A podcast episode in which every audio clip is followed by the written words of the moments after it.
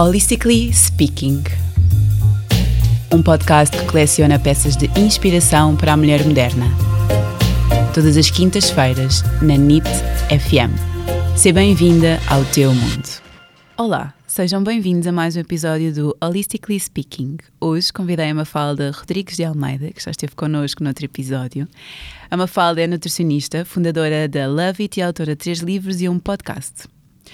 Hoje vamos falar sobre a importância do intestino na nossa saúde, perceber porque é que é considerado o segundo cérebro. E a Mafalda vai ainda partilhar algumas dicas de como podemos restaurar ou manter o intestino saudável. Olá, Mafalda. Olá, Filipe. Mafalda, uh, acho que assim a primeira pergunta mais curiosa é porquê é que o intestino é considerado o nosso segundo cérebro? Então, primeiro que tudo é o órgão que tem mais ligações nervosas com o nosso cérebro mais do que todos os outros, o que significa que, a nível mesmo fisiológico, sempre que há uma resposta muito forte do cérebro, porque nós uh, estamos preocupados, estressados, uma reação porque nos irritamos, uh, há uma reação